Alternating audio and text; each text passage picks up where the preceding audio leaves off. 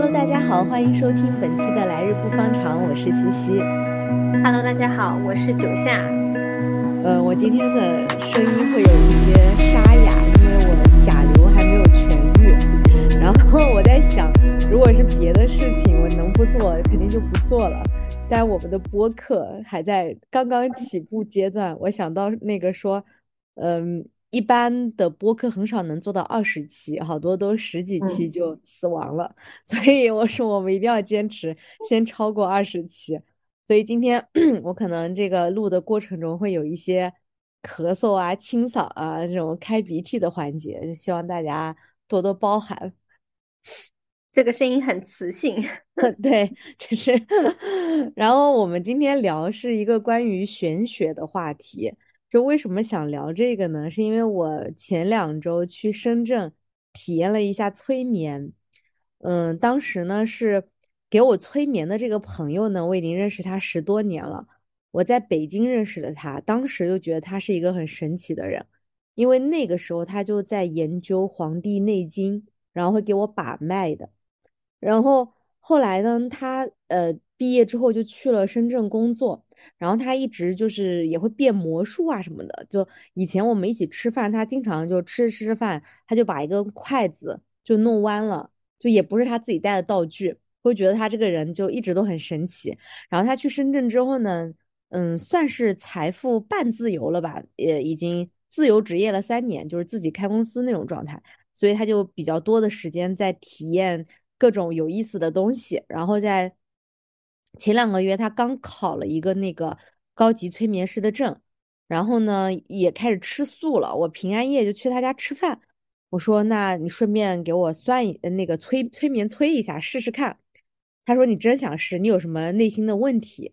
我说：“呃，倒也没有什么问题，但我就想试试看你这个催眠怎么样。”然后他说：“那你还是得随便想一个话题，就是得有一个主题催嘛。”然后我就问了一个问题。我说我这辈子会不会有小孩？然后呃，就会先简单跟他聊一下为什么我会问这个问题。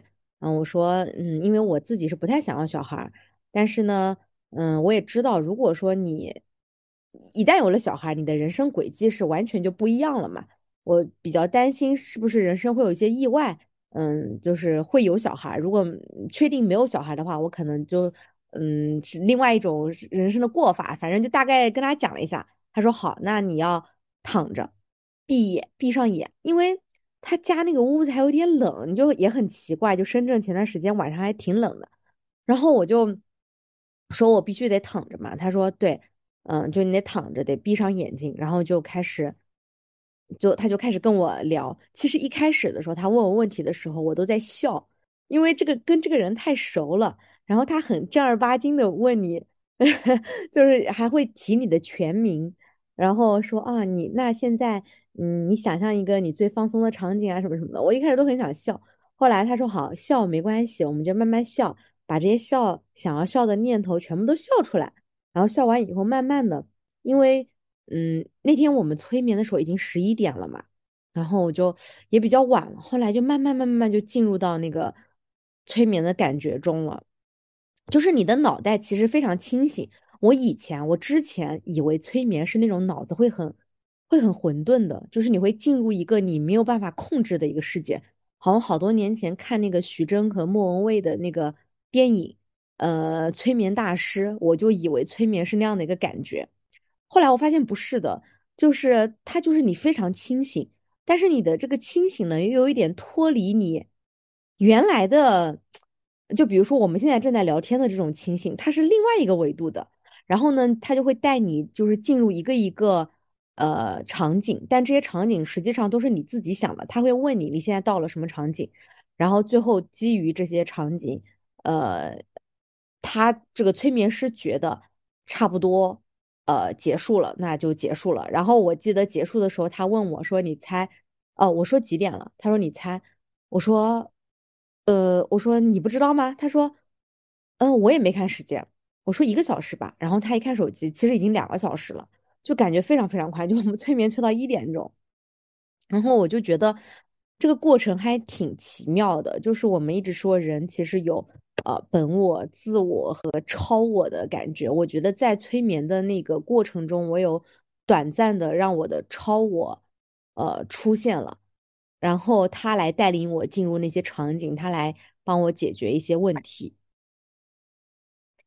哇，我感觉这个催眠的故事真的很有意思哎！我当时听到你嗯说你被催眠的时候，呃，我心里就很想赶紧跟你聊一下这个 这个事情。然后嗯我你说你问了，嗯，你会会不会有小孩这个问嗯题的时候，我也很震惊。嗯你进入超我以后是有有没有自己有感觉吗？嗯还是嗯。醒来以后才记得你自己进入了超我的这个状态？嗯，我感觉是我在被催眠的时候就有这个意识，我不知道这是不是一个正常的现象，因为其其实说实话，我本身内心没有太多的困惑，所以呢，我去做这个催眠的时候，更多我是想去看我朋友是怎么催的，所以他结束的时候也会说我说我在控制我自己的意识。说你的超我一会儿出来，一会儿又被你一会儿被你压走，一会儿又一会儿你自己的那个本我又出来，就是他一直是在切换那个状态，因为可能按照他说的，就是你在被催的过程中，你原来的那个本我自我应该是不在的，应该完全是超我的一个状态，但因为我自己是能感受到我的几个我在切换的状态，所嗯以嗯，我我能感受到，就是嗯。我之前看网上一句话，就说你你的超我就是你自己神秘的一面嘛，你可嗯。以在深度冥想时暂时进入。我感觉催眠就和那个深度冥想的状态很像，就是会在一些状态里面，你就会进入到那样的一个自我。我会有时候会听嗯 B B 站的一些冥想嘛，就嗯中午睡觉的时候，然后那个过程是一个，就是它也是，呃，有声音，然后引导我进入到一个睡眠的一个状态，但是睡眠状态里面是，就是我醒来以后就想不起来是什么东西，但是你你这里好像是你进入了那个状态以后，你还是能听到你朋友的声音，然后。呃，在他的引导下进入不同的场景嘛。对，就是你刚才讲的，和我刚嗯回来的时候和同事分享，同事的第一反应一模一样。他觉得催眠是让你睡觉。嗯但嗯，其实不是的，就是你刚才说中午你会听着那个入眠嘛，那个可可能和我听播客差不多，它是帮助你睡觉的。但是嗯，催眠状态不是的，是你人非常清醒，它不是让你睡觉，它是一直在跟你对话的。那你对话的过程当中，嗯。你刚开始是清醒的，后来他是有说什么语言吗？还是说，呃，他就一直跟你对话，然后你慢慢的就进入了另外一个层次里面？嗯，我觉得那个可能就像你在深度冥想的时候啊，就你没有睡着的时候，嗯嗯比如说你坐着，呃，在那边打坐的时候，你可能在冥想，其实你脑子一直是很清醒的，你也没有睡着，但是你的意念可能就会短暂的进入到一个，嗯、呃，我不知道怎么说，它就相当于先把你自己整个人放松、放空，进入一个空的状态。然后在嗯这个空的状态中，再去长出了可能一个新的超我。其实你整个人很清醒，你也一直跟他在对话，但是有一些话是你在非催眠状态下或者非冥想状态下你自己不会想到的。我举个例子啊，就是当时，嗯，他其实都呃，他会引导你说你来到了一个什么样的场景，来到嗯了让你自己去想象。就第一个场景是让你放松的嘛，就是你自己想象一个特别美好的一个地方，我就想象了新疆的一片地方，然后有胡杨林啊，有草地呀、有马，有草原，有大海，有蓝天白云。我大概想了一个地方，它会让你在这个地方停留一段时间，让你来描述，然后接着就让你沿着这个胡杨林的尽头，让你一直往下走，往下走，往下走，然后说来到那个对你很重要、很重要、很重要的地方。然后你的脑子其实潜意识就会把这个很重要的地方和你的内心的东西给关联起来。嗯嗯，然后我因为有好几个场景嘛，我其中有一个场景就是进入到了一个画面，就是嗯，我和我妈妈在嗯医院的场景，就是我妈妈已经在病床上，应该是她的暮年，然后呢，我可能在她的病床前，然后就是通过这个场景，她问了我一些问题。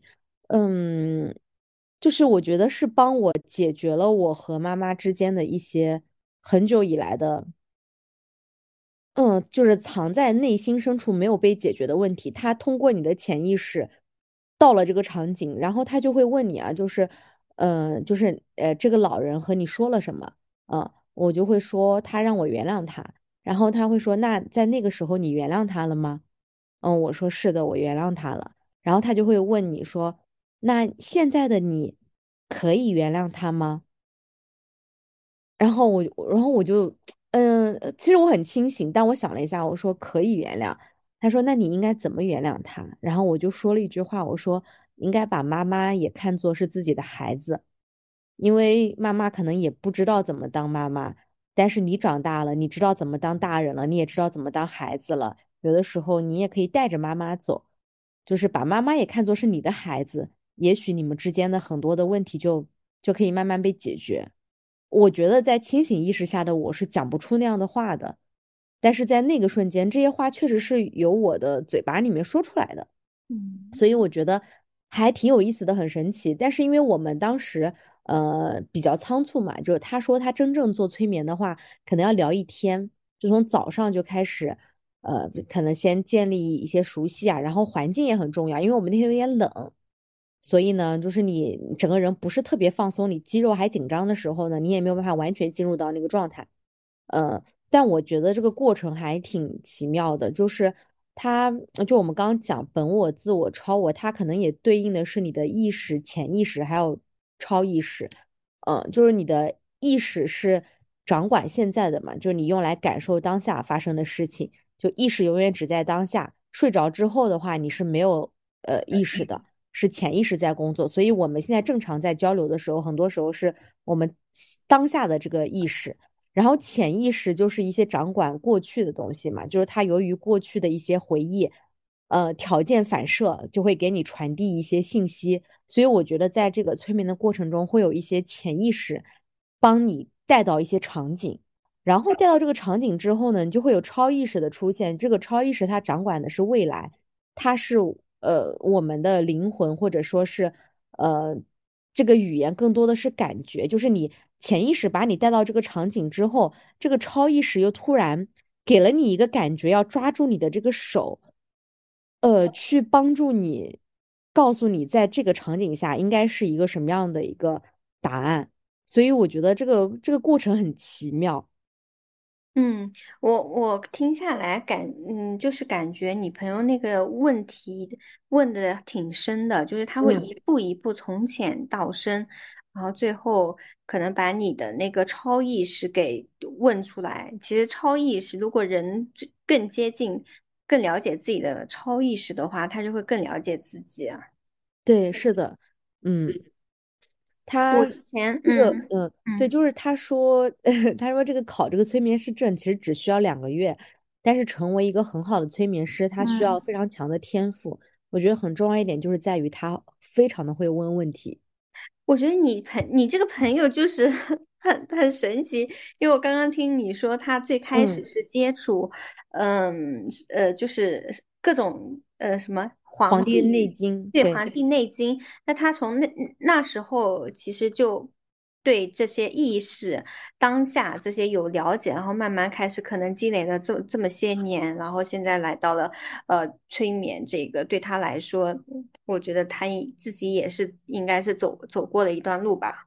对，所以我觉得反正这个过程还是挺嗯神奇的，但是对我来讲，确实也解决了我内心的一些问题吧。嗯嗯，一嗯些嗯，可能也是。哎，那我现在有点理解了，你当时为什么问这个问题？可能你不是真的是，就是是有是你的小孩，可能也是你跟你妈妈的，因为你刚刚也说了，就是嗯，可能把你妈妈当小孩嘛，就是这样的。我我现在能理解了。哎，有点道理。嗯，是的，嗯，他反不是正你自己当时，生的。嗯对，他当时就是让我想的几个场景，这个场景是我跟我妈妈，还有一个嗯。场景是我在，呃，就亲密关系的一个场景。然后他，嗯因为我朋友跟我也比较熟，但是他觉得我不太想主动讲的东西，他没有深挖我。但是他结束之后复盘的时候，他跟我说，因为他记了五页纸，然后 跟我说说，呃，就是你你的。原生家庭的关系其实会很影响你的亲密关系。嗯，所以在你的这个潜意识里面，你确实就是这两个场景是相关联的。是的，我觉得嗯原生家庭就是，嗯，都每个人都会影响到，就是每个人都会被自己的原生家庭所影响到他自己的亲密关系。现嗯，在我真的发现原生家庭 又是一个很大的话题。是的，嗯，但我嗯觉得有这种手段也挺好的，它其实嗯，能帮你去治愈一些东西，或者让你放下一些东西。就是整个催眠完之后，我的状态是感觉很轻盈的。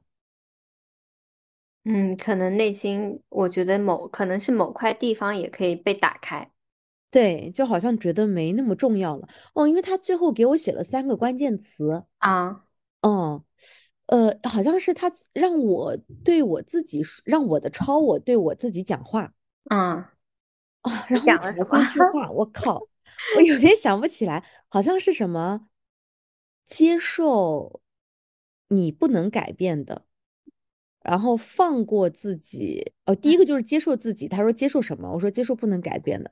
然后第二个是放过自己。他说放过什么？我说放过我很想改变，但是我仍然没有办法改变的。呃，然后还有一个是什么来着？我忘记了。天呐，你看，这就是当时的超我能说出来的话，但是现在的我说不出来的话。这是你 当时你你嗯。自己说的啊我自己说的，我说完以后，他给哦，我写了三个关键词，然后就写在了纸上，就一个是接嗯，受，一个是放下，还有一个什么，我想不起来了。我回头去听一下，他最后半小时帮我录音了。嗯，哎，也他就挺好是，玩的。对，他就是最后说，你现在让抄我的西西对对嗯，西西说一句话，嗯，然后我就说了这个，哎，反正还有很神奇，反正他最后说我会有小孩，我要快吓死了，而且跟我说就这几年，就这几年，那你对。都开始准备准备了。我不准备，我就看准不准。他跟我说可准了。你妈妈就是你最亲爱的小孩。对，然后这是我第一次接触催眠，但是我觉得很有意思啊。我我不知道，我觉得催眠它可能不是说，呃，是玄学，它其实是有很多科学的成分在的嘛，因为它本身是嗯，有很多呃心理啊、心理学啊，然后治愈、疗愈这些东西。但是呢，由于它被披上的这层外衣看起来很玄乎，所以我们就也是由催眠这个影子来聊一些我们接近玄学的时刻。是的，是的。然后，对，那我们聊一聊，就是除了催眠之外啊，我们聊一类就是统称占卜吧，就包括东方的，还有西方的。然后东方的，我想就第一个就是算命嘛。嗯，看你的生辰八字啊，还有面相这种的。我是好很小的时候就算过一次，应该是我刚出生不久，我妈就给我算过一次，说我会发财，但是我不能嫁给什么职业，什么医生啊、律师啊，我都不能嫁。然后以及我命里有水灾，呃，需要怎么破？就是当时我妈应该是去那种田里面，往田里面插什么水苗，插了很多亩田，然后就可以帮我破水灾。然后说我就是感情上比较容易被别人骗。我现在来看啊，就是我会发财呢，这个确实还没实现，我不知道。我不能嫁给什么职业呢，也没嫁，也不知道有没有水灾呢。我感觉我确实是很怕水。然后这个感情上被骗，那倒是确实，这点还挺准的。然后，呃，还有看面相的话，之前我有个老板给我说过一本书，叫曾国藩的兵谏。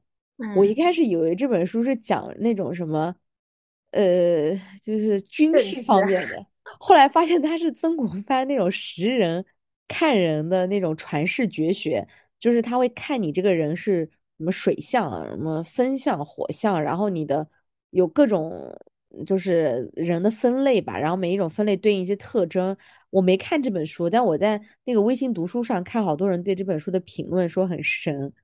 然后我老板当时可能他刚刚开始研究，他五分钟给我换了三个类别，所以我导致我就很不相信他。他就一会儿说我是说我是火象火象没跑了火象，过了一会儿又说我是水象水象，所以我就不相信他。然后我还在线下参加过一次心理沙龙，然后那个心理沙龙的老师就给嗯，别人看过，算是看面相吧，就是他是看你的神态，就通过你眼神哦，往哪里瞥，然后来给你算。嗯，因为是这样的，就是我们那个沙龙的线下呢是在是在我经常去的那个书店嘛，就是我读书会那个书店，所以呢，我大概知道那些来的人应该是不是托的。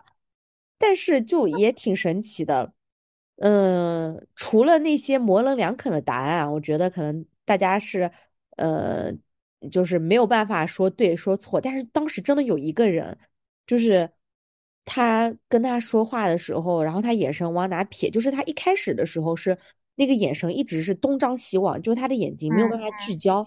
后来问到他小时候的事情，他的眼睛突然可以聚焦，就统一往一个方向看。然后这个老师就说你就是在几岁到几岁之间发生过一件事情，对你的影响很大，然后就因为这件事情让你不自信，所以你的眼神就开始开始瞟。就比如讲你六岁以前的事情，你的眼神都是很固定的，六岁以后的事情就飘。然后那个女生就哭了，你知道吗？然后他就说了她小时候的一件事情，然后那个老师现场给他做了一套手指疗愈法，哦，然后这个女。生现场对就被治愈了。我天，我看的我真的是，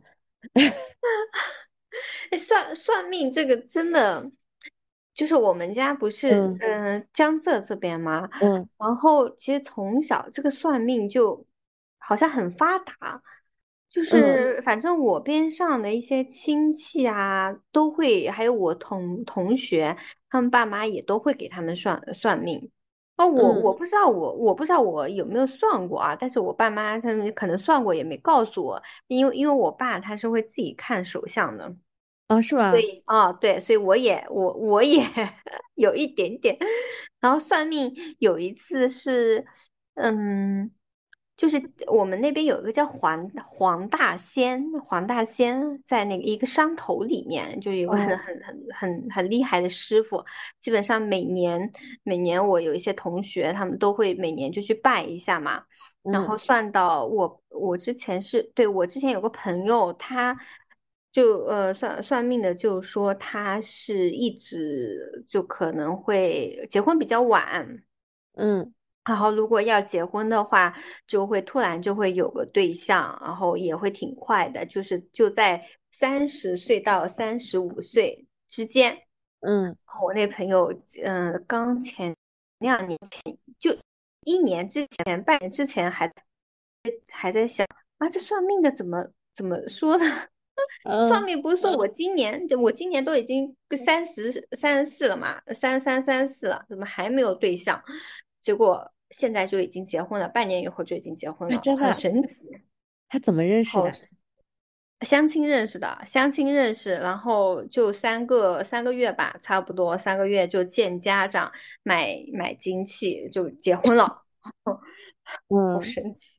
哎，但是我，觉得这个，嗯，嗯，会不会也有一种，如果啊，你算了一个命，你会不会把这些东西记在心里，变成一个心理暗示？我觉得会的，哦，我觉得可能会的。哎，但你刚才说看手相啊，嗯，你你爸爸是怎么看手相啊？他是能看什么问题啊？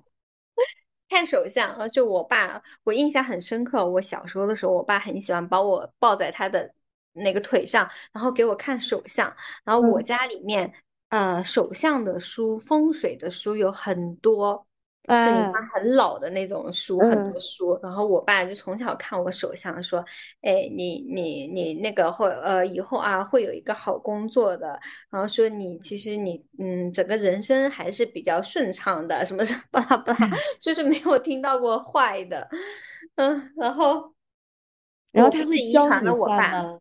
嗯，你什么？他是教，他会教你是怎么算的吗？他呃，我忘了他有没有教我，但是具体，但是我看过那些书，就他嗯，放在书柜上面的书，我看过一些，所以我也会算。哦，那你就也是根据那些书算的呗，相当于，对吧？对，那些书，那行，你下次去长白山帮我算一下。哎，你不知道我会算手相吗？我不知道你为你没有给我算过呀。呃，我还给我我上一家公司，然后嗯我边上坐的我同事嘛，他嗯，很特别逗，我我给他算了一次手相，然后也不知道怎么回事，他就觉得很准。然后他在买房之前又找我算了一次，我说，哦，我说哦，那我你这经常找我算，我是要收费的，就不是这就是手相嘛，不能破，就是嗯，然后他说好的，我我可以给你哦，你可以收费。他说多少钱算一次？我说有这么准吗？他说还挺准的。然后我又给他算了一次，然后又很准，就嗯。你算的是什么？就是预测类的问题吗？啊，对，我是会先先说，就看他的手相，然后先会说一下他前面这些年具体呃是什么样的一个生活状态，然后他的呃一些心思会比较偏向于哪里，然后他是一个什么样的人，以及他未来呃未来他会以什么样，就是往哪边发呃方向发展，这些都会都都可以。就是 看手相可以看出来，笑死！我在想，就是如果是这种书摆在我的面前，我肯定是看都不看的。但是，但是你说你看了这些书之后，你会你会算，我就很想体验一把。下次去长白山，我给你 算一把。好的。嗯，哎，那所以看手相你会分就男左女右，或者是就还是统一看哪只手啊？呃，男左女右，嗯。哎，但我好早以前听过另外一个流派。我大学时候有个师姐，她看手相，她说什么左手是过去，右手是未来。我跟你说，这个书啊，它有不同流派。对，还有地方不一样也不一样。就是我们这边每根线它代表的意思啊，就南方跟北方还还是不同流派的，可能都不一样。哦，一般不是第一根是事事业，第二是爱爱情，第三根是寿命吧，是吧？呃，你看，我们就不是不同流派的。你的是什么？我们第一根是生命健康，哦，第二根是爱情，第三根是呃事业。事业，哦，那确实不一样。嗯，然后还有就是你你看一下你手手心中间有没有一根线？有。你长不长？不是我。有很多线，笑死！你你从底下长上去的，长长到你的中指的这边有没有线？它它是从我我从我第三根线上面开始长，长到中指有一根，长到中指以上是吗？哦，那就说明你其实嗯，就是如果你中中间，这又要讲一个故事了。就是我之前，嗯，我上一个公司的那个老板，就是我经理嘛，嗯，然后他他知道，他也知道我会看手相，然后我我给他看了一把，我说你可能以后会想要有其他发展方向发展，或是比较偏独立的，就是不只是你你只是在公司里上班这样子的，然后我让他后面关注一下他中间这根线嘛，嗯。然后过了半年多一年左右，然后他又让我看，他发现真的中间这根线，它中间这一根线会越来越深，越来越长。他说我算的很准，因为就是女性如果是偏独立的、偏自己做事情的，然后未来会有自己事业的话，你中间这根线会从你的呃嗯手心一直往上涨。哎，那你有吗？我有啊，我，但是我现在还没有长到头。我我现在中间是有两根，但是是有分叉的。我有两根是有分叉的。其实，然后你你不是说你有一根线是从上面开始长吗？不，呃，我也不知道它是从哪开始长，反正是它的上面呢是基本上接近我的中指了。嗯，然后这么长，下面是不就中指的最下面？嗯。嗯，就是那个指关指指关节那里吧，应该就是，然后它下面呢是抵到我最就是最下面的那根线，就是你说的事业线，这么长啊？那你真是女性独立的典范，笑死！而且就一下子定义了。是的，而且就是你以前如果没有这种心思的话，其实你你内心的心力会比较弱，所以你手掌的这种线是不会长出来的。你只有你的心力越来越强，就是呃，就是自己做事业，然后靠自己奋斗的，这就是这样的话，你中你的心力越来越强以后，你的这根线就越来越深，越来越长。那看来我确实是要发财。嗯，笑死！互联网看手相，真的哎，我之前还有一段时间看那个朋友圈那种看手相，你发一条朋友圈还可以给你减免多少钱。然后就我有一个同事的朋友嘛，他就是，嗯，带着他整个公司都在那边玩这个，然后他给我看他的朋友圈，就是全部都是那种看手相 看手相，就每个人发一条这个广告都可以减免多少钱，有一堆人在看。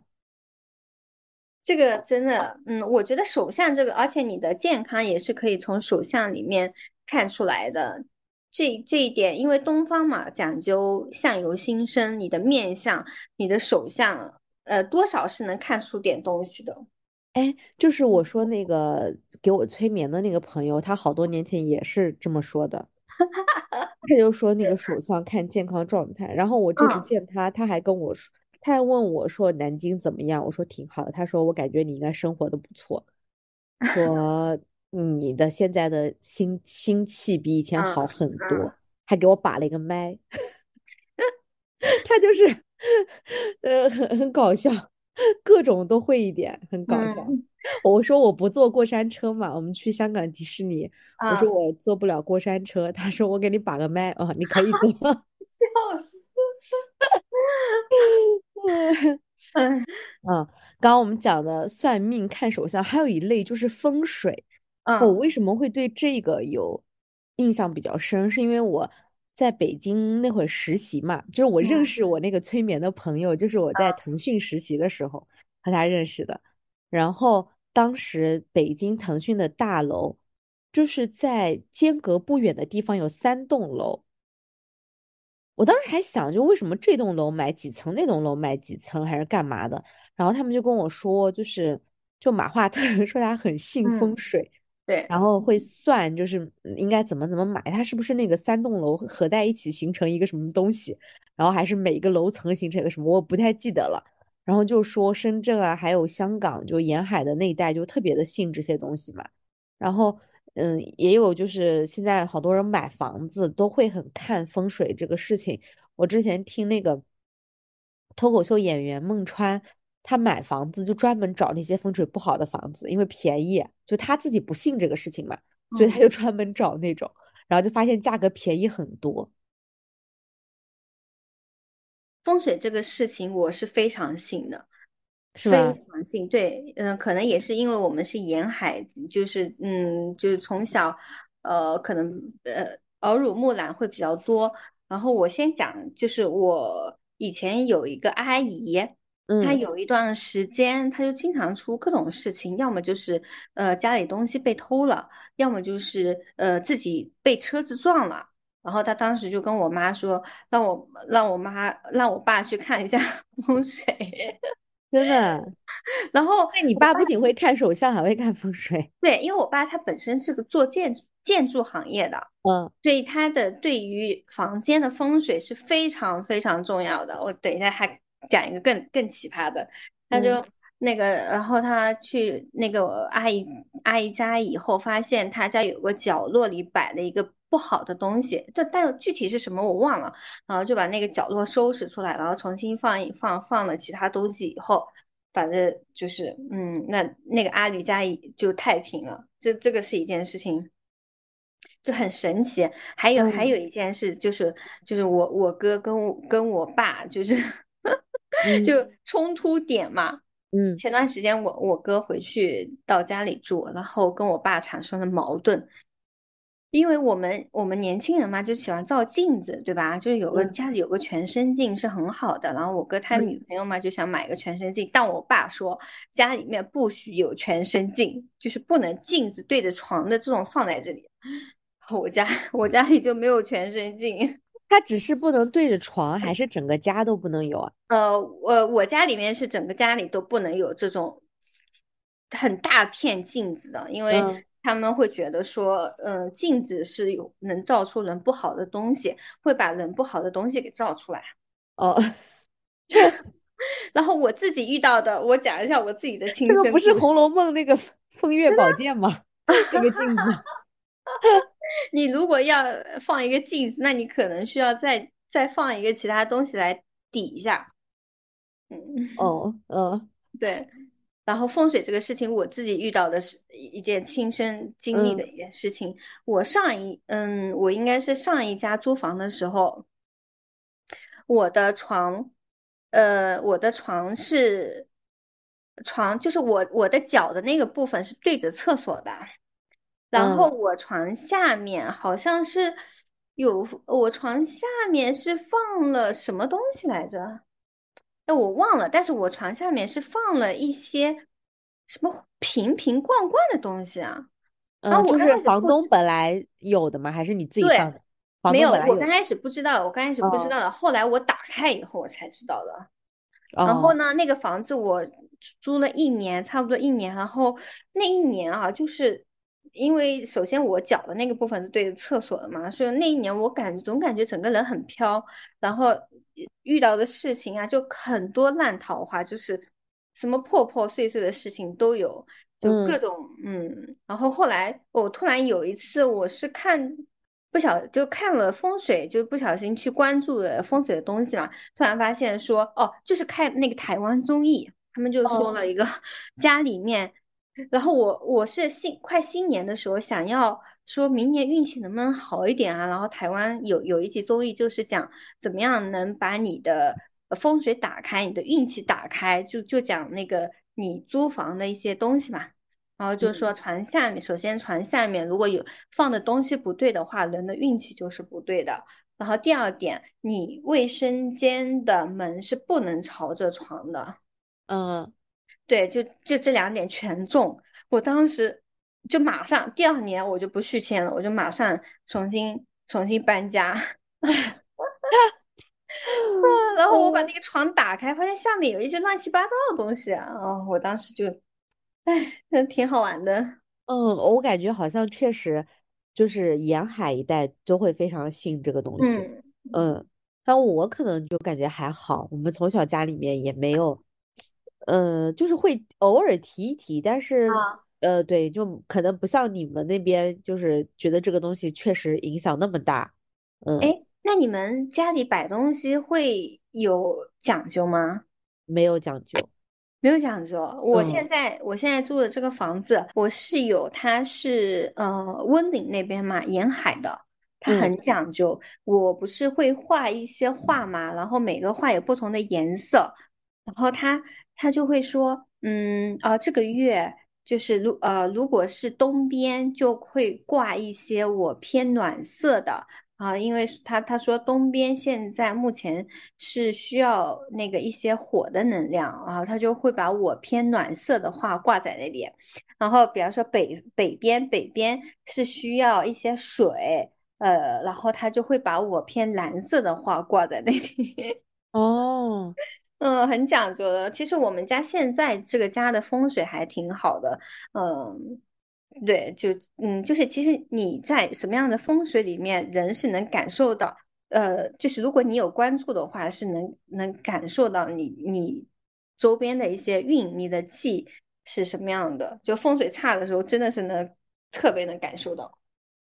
嗯，嗯我想到我当时买房子的时候。嗯因为我们家虽然，嗯，就是嗯没有这个特别强的这个风水文化，但买嗯房子的时候就会有一些房子，就我们一看就不行，啊就有一些嗯，就是是的，像你刚才说的，嗯，我有见过那种是它不是床对着厕所的门，它是嗯客厅的那个沙发就正对着客那个厕所的门。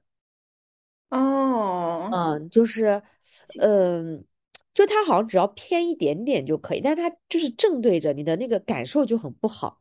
就我们虽然嗯不研究这个，但你当下你自己的感觉就感觉不太好。然后还有那种，就那种特别狭长的房子，嗯，嗯，就很闭哦塞就不行。所以当时就就是我就一直在看那种南北通透的房子。嗯。嗯，就是它可能一个卧室在南边，一个卧室在北边，但是它整体的那个布局是，呃，相对来讲，嗯、比较方的，就没不是那种一一个直筒的那种，但是它又是两边的那个就比较能穿风，嗯，就一个卧一定要朝朝南边，因为会有阳光嘛，你的心嗯情就比较好。嗯我我觉得有一些古人的一些智慧还是挺有用的，就是风水方面的，什么南北通通透，然后正方形啊之类的。嗯，哎，所以 我感觉这个这些东西呢，就是你如果真的是相信的，它里面的门门窍窍好多呃，就还有什么你的床头不能朝向什么方向？我之哎，前，看过一个什么床头，哎，对，你们那是不能朝哪？没有，就是床头，嗯、我现在也不太记得了，但是床头的朝向，它是会你会有很大的影响的。嗯这个是真的。哎，我我在想，我是之前因为看了很多台湾综艺，你知道吗？就是嗯台湾综艺很很喜欢讲这种风水，特别是快过年的时候，他们是会夸张到，呃，东南，他们会把东南西北四个方向的运气都算出来，然后会告诉你今年财运是在，比方说财运是在东边。所以你要在东边的时候放一些鲜花啊或者是你的水晶啊，放在这边，很有意思。嗯。我我之前就是看那个我很喜欢的一个作家嘛，叫嗯蔡崇达，他是福建泉州人，就是嗯闽南那一带也是沿海的。然后他的书里面就非常多的这方面的文化，就是说泉州那个地方，它到处都是寺庙，就是一哦，一个，寺，它可能都一个佛，它一个菩萨，它解决不了众生的苦难，所以它很早那那个地方就是那种垂直领域。那这个解决你什么，然后那个解决你什么，然后它里面的书里面就会有神婆这样的角色，并且是书里面非常重要的角色。就可能他的他呃最新的那本书叫《命运》嘛，那里面写他嗯阿泰的一生，他阿泰就很小就被他被一个神婆算他这辈子没有孩子，呃无子无女，哦，呃，但是他他最后确实没有自己亲生的女儿和儿子，但是他还是养了一帮孩子，然后并且他自己也成了神婆，就是。嗯嗯，反正挺神奇的，就是会写那种。然后我之前去参加他的线下的读书的交流会，他也会说，就是他们那边的人都非常相信这些。对于他来讲，就是呃，对于他们来说就是一种信仰吧。然后嗯，呃，但是那边的人其实心地都非常善良。他说，就是只要有了一点点，就是他自己一点有一点点发达了，都会想着回报。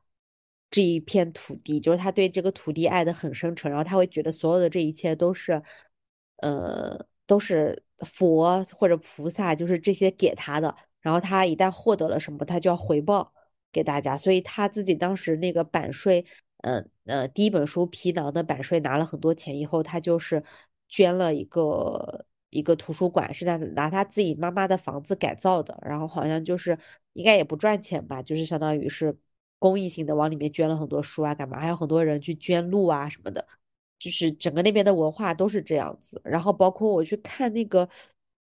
嗯，就是那个额尔古纳河右岸，就是写那个鄂温克克民族嘛，他们那个民族是信那个萨满教，嗯，嗯，就是觉得呃，萨满是人和人和神之间的一个使者，然后那里面也是就好多地方写的我就是整个人都是起鸡皮疙瘩，我感觉就是一一块就是那种沿海的地带，还有一块就是一些少数民族，就是他们对这些东西就是有非常虔诚的信仰。你刚刚提到蔡崇达《命运》里面就是寺庙嘛，呃，那我嗯，们在最后再聊聊那个寺庙烧香。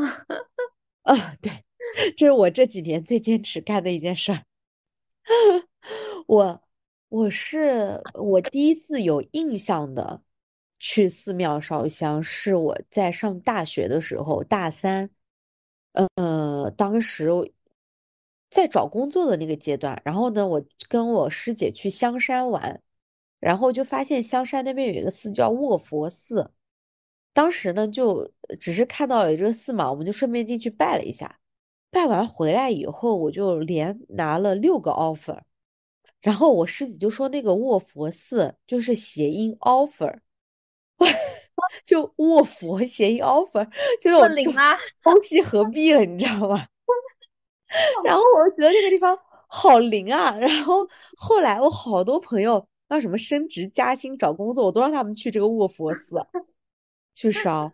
然后对，那个是可能关于事业的寺，然后还有一个就是在南京我去烧那个鸡鸣寺，就很神奇。这个鸡鸣寺呢，它好像它原来是个尼姑庵，但是大家不知道为什么求姻缘都会去求。然后我确实是第一次去，就当年就找到了，就跟前男友在一起了。然后第二年我去还愿的时候，然后就分手了。然后我就一查，他就是说，如果不是正缘的话，当年就会分；如果是正缘的话，就是当年不分的话，就一定能结婚。反正我觉得也也挺神奇的。然后我去年就一年一开始都没有去，我到年底最后几天，我赶紧又去了一趟，我就就感觉我连续几年去了嘛，然后一年断了，就感觉很不好，我也不知道为什么，就内心就会有这样的想法。我当时年底很忙，我硬抽了硬抽了一个时间，就一定又去了一趟鸡鸣寺，但我也没有求，不是求姻缘的，主要还是求一些就是别的啊。就是但就觉得一定要去一下，我才觉得自己的心会安定一点。你这个体会我深有体会。你是鸡鸣，你鸡鸣寺不能断，我是泰国的四面佛不能断。我之前疫情之前，疫情之前我是从一六年还是一五年哦，一四一四年就开始，我每年就是每年会去泰国，我。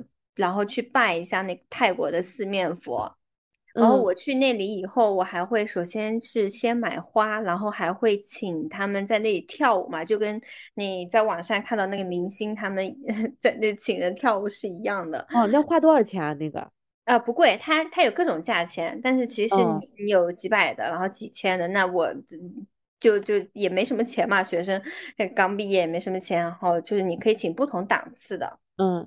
嗯，你可以请两个，请四个，请八个。最便宜的多少钱？最便宜的我现在忘记掉了，但是不贵的，就几百块钱。嗯嗯。呃，然然后呢，你请过了第一次以后，你第二次你再去，你不请也不行，因为你第二次，而且我发现我我觉得自己也挺生气的，反正就是我觉得这个还是。就是嗯，还是有效的，就是还还挺有效的，所以我就是第一年去请了以后，第二年我就去还愿嘛，然后许新的愿望，然后第三年去呢又是这样子，所以你每年去，你你基本上都会去请这个四面佛，嗯，很神奇，我觉得在那个地方你被那种氛围所围绕，然后你自己的呃本身的能量也会变化。然后我觉得四面佛还是挺神奇的，而且我还请了一个那个就挂坠嘛，四面佛的挂坠，嗯，哎，然后带在身边，我觉得还是能挡一些，嗯，反正那那几年也是还可以吧。但我觉得他可能就是你心诚则灵，嗯，他有时候也会引导你去你可能更高的高维的地方，就像我当时也是跟你一样，就是。求了姻缘以后，就是后来跟嗯前男友一一嗯前男友一起去，然后回来回来就分手了。我当时我记得特别清楚，因为是结婚之前嘛，结婚之前我们去泰一起去泰国，然后我就去我就问我我就说嗯，如果是正好的姻缘的话，请就是可以留下；如果是不不合适的话。就呃顺其自然，结果回来以后就呃发生了一些，就是该发生的也就发生了，就很神奇。嗯，那时候你们是已经在讨论结婚的事情了，是吗？对，那个时候是因为定的结婚日子是五月份嘛，因为五月是我的生日，我们那时候去的应该是四月份，三三四月份去的。哎，你是当时南京的那个前男友是吗？对，就是南京的那个。嗯嗯，你后来不是在杭州的那个也是去了？四面佛后来又分了吗？啊，对，哎呀，对呀，我都忘了，对吧？所以你刚才一讲，我有点没想起来是哪一个前男友。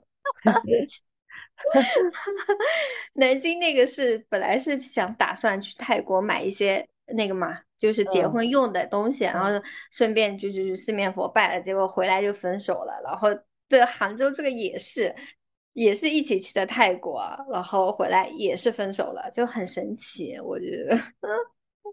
我我之前就是前段时间打车嘛，嗯，还有一个司机，不知道聊什么，就也聊到那个四面佛，他跟我说，哦，就是我打车去鸡鸣寺的时候，嗯，他就跟我聊天，就聊到寺庙，然后说，嗯，他看新闻看到，就有一个香港的商人，应该是在四面佛求了一笔什么大生意成功了，后来回去还愿的时候，就摆了好多的现金在上面，哦就直哦，接还现还愿，就是还现金。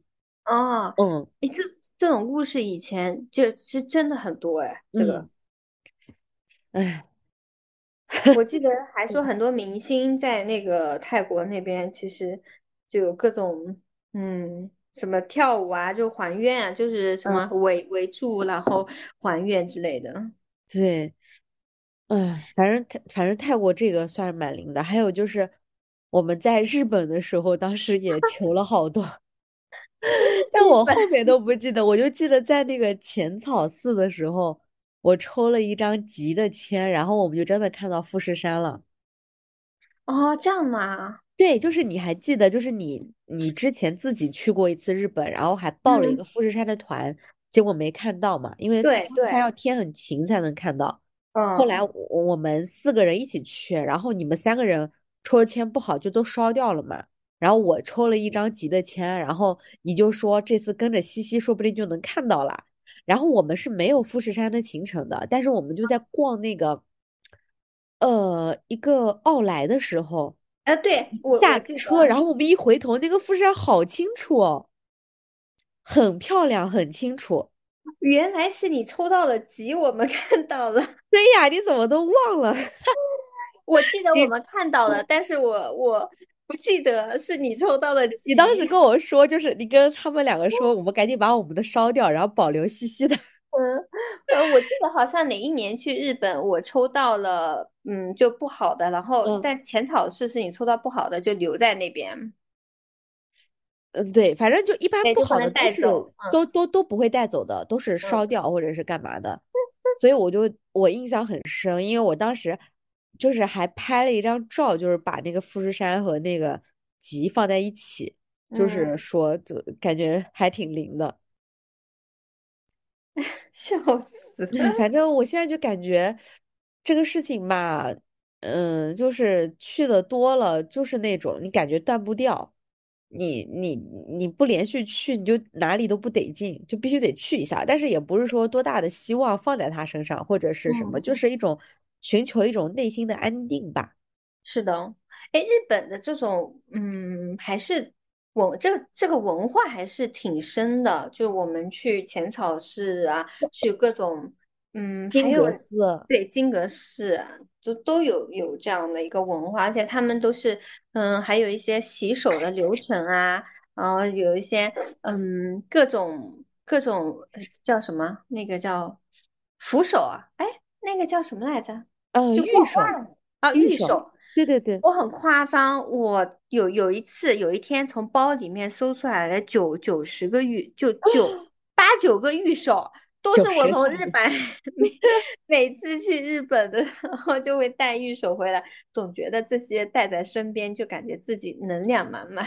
对，而且他那个玉手里面的纸条，他不让你拿出来。哎，对，嗯，就是，所以我其实当时一直很好奇，但是他说就是不让拿，我就也没有拿过，就不知道里面写的是什么东西，嗯，不会就是一张白纸吧？日本的它，而且每一个都就很精致，然后也不太一样，对。是的，嗯还挺好看的。然后我们刚才上面聊的这些，呃，从催眠开始，然后聊了一些东方的占卜类的，就也聊着聊着就聊到了寺庙，然后也聊到了 国外的一些寺庙。然后，那我们今天玄学的上半期就先聊到这里，然后下半期我们再来聊一聊关于呃西方的一些我们接触过的玄学的内容。嗯，那这个上半期的内容就到这里啦，拜拜。拜拜。